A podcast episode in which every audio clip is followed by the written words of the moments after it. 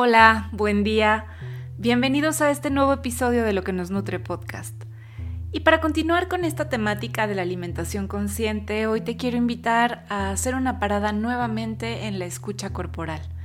Esta vez platicando acerca de la imagen corporal.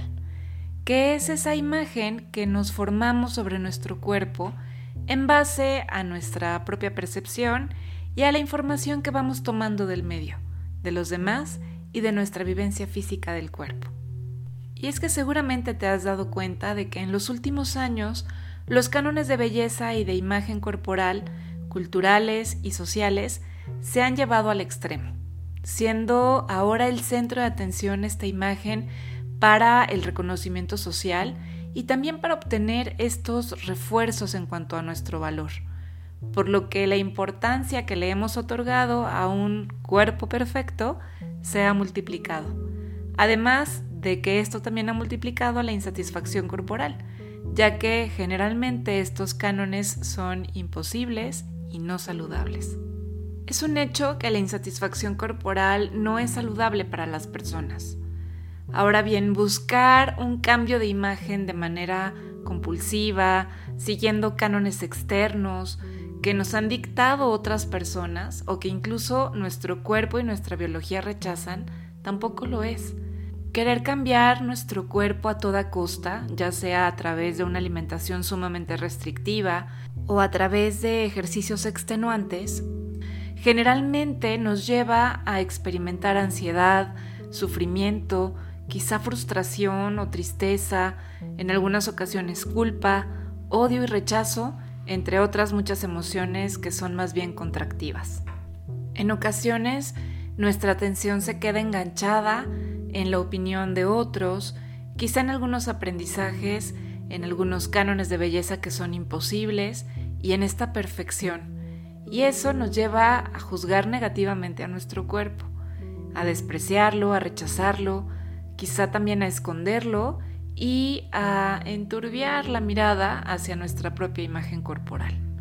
Y ahora está claro que para poder trascender a los ideales externos y rígidos que están asociados a esta belleza del cuerpo, es fundamental orientar nuestro enfoque en la aceptación, en el gozo, en el disfrute que supone experimentar plenamente a nuestro cuerpo, además de establecer una relación de respeto, de cuidado, cariño, compasión y de aceptación con nuestra imagen corporal. Y es así que para todo esto entonces tengo para ti una propuesta.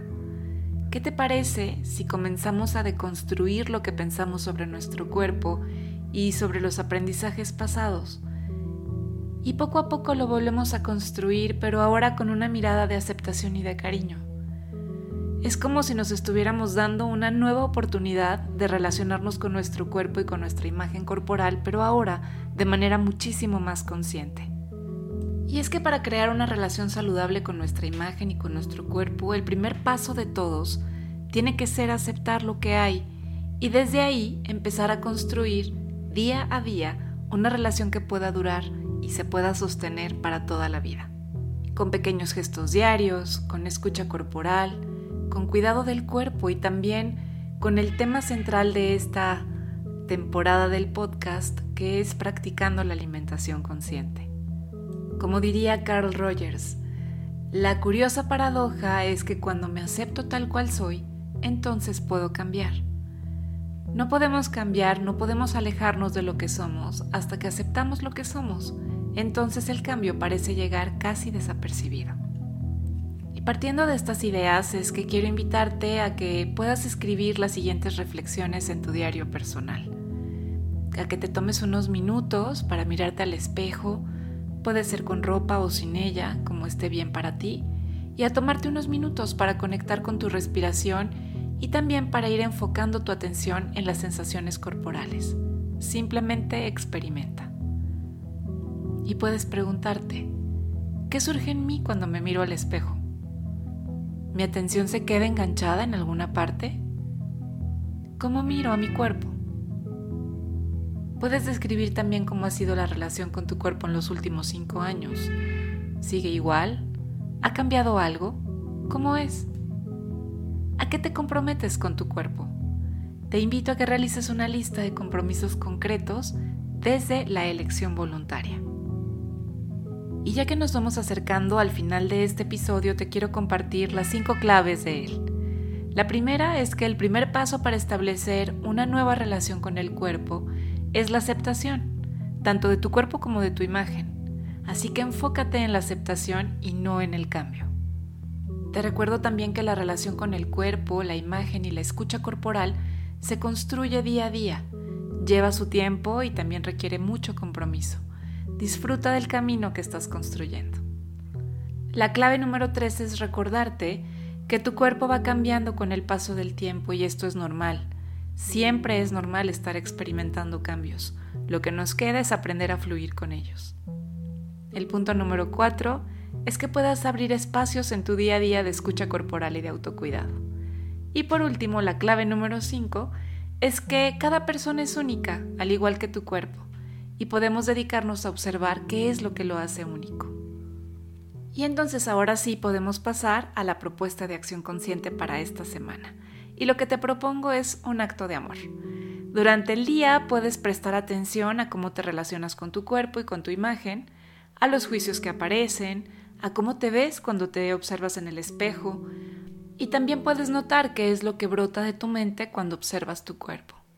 Y cuando vayas terminando tu día te invito a generar un acto radical de amor con tu cuerpo y que esto te lleve a sumergirte en el silencio de una práctica meditativa, llevando tu atención a la respiración y a las diferentes sensaciones físicas que aparecen y desaparecen de tu campo de observación.